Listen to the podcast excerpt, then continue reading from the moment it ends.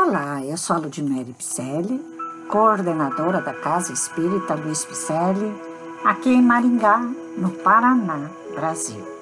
Estamos fazendo a leitura do livro A Caminho da Luz, que constam mensagens ditadas pelo nobre Espírito Emmanuel e que foram psicografadas por Francisco Cândido Xavier.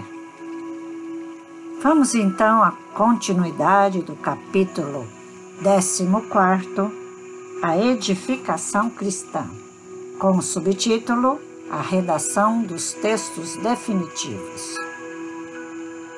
Nesse tempo, quando a guerra formidável da crítica procurava minar o edifício imortal da nova doutrina, os mensageiros do Cristo presidem a redação dos textos definitivos com vistas ao futuro não somente junto aos apóstolos e seus discípulos, mas igualmente junto aos núcleos das tradições.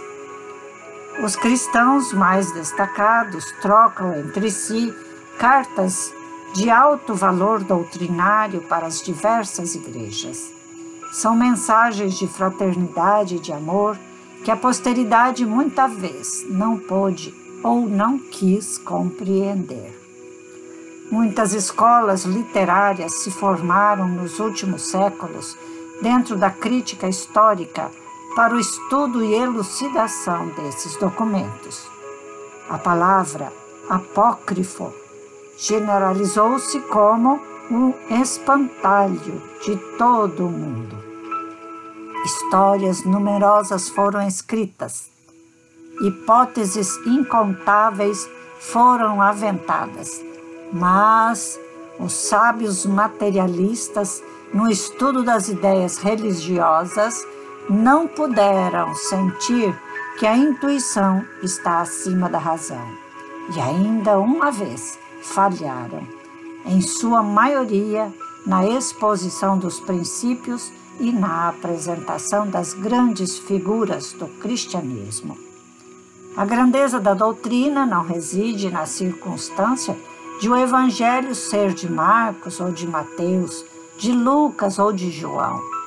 Está na beleza imortal que se irradia de suas lições divinas, atravessando as idades e atraindo os corações.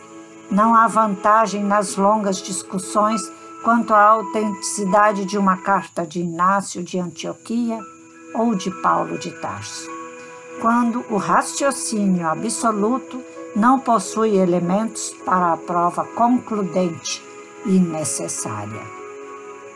A opinião geral rodopiará em torno do crítico mais eminente, segundo as convenções. Todavia, a autoridade literária não poderá apresentar a equação matemática do assunto.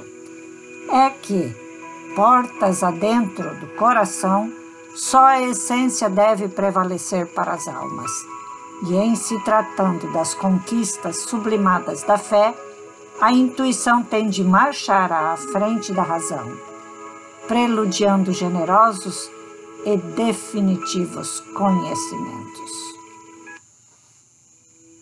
Grande Emmanuel, trazendo este livrinho tão pequeno, mas rico de tantas passagens, trazendo um cristianismo de amor trazendo uma carta de amor de Jesus por nós, a caminho da luz.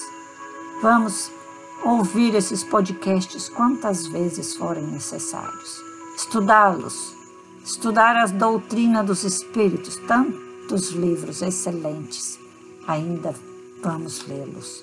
Também já fizemos vários podcasts de outras obras. Então, vale a pena você procurar aí nas nossas leituras outros podcasts que te farão compreender a doutrina cristã, a doutrina do amor. Caso você já tenha compreendido, vamos repassar esse podcast para mais longe? Vamos juntar forças e erguer a bandeira do cristianismo? Te convido desde já para levantar esta bandeira com muito carinho, defendendo as nossas raízes, como tem neste livro, A Caminho da Luz. Muito obrigado por estar hoje aqui Eu espero que você esteja gostando dos podcasts.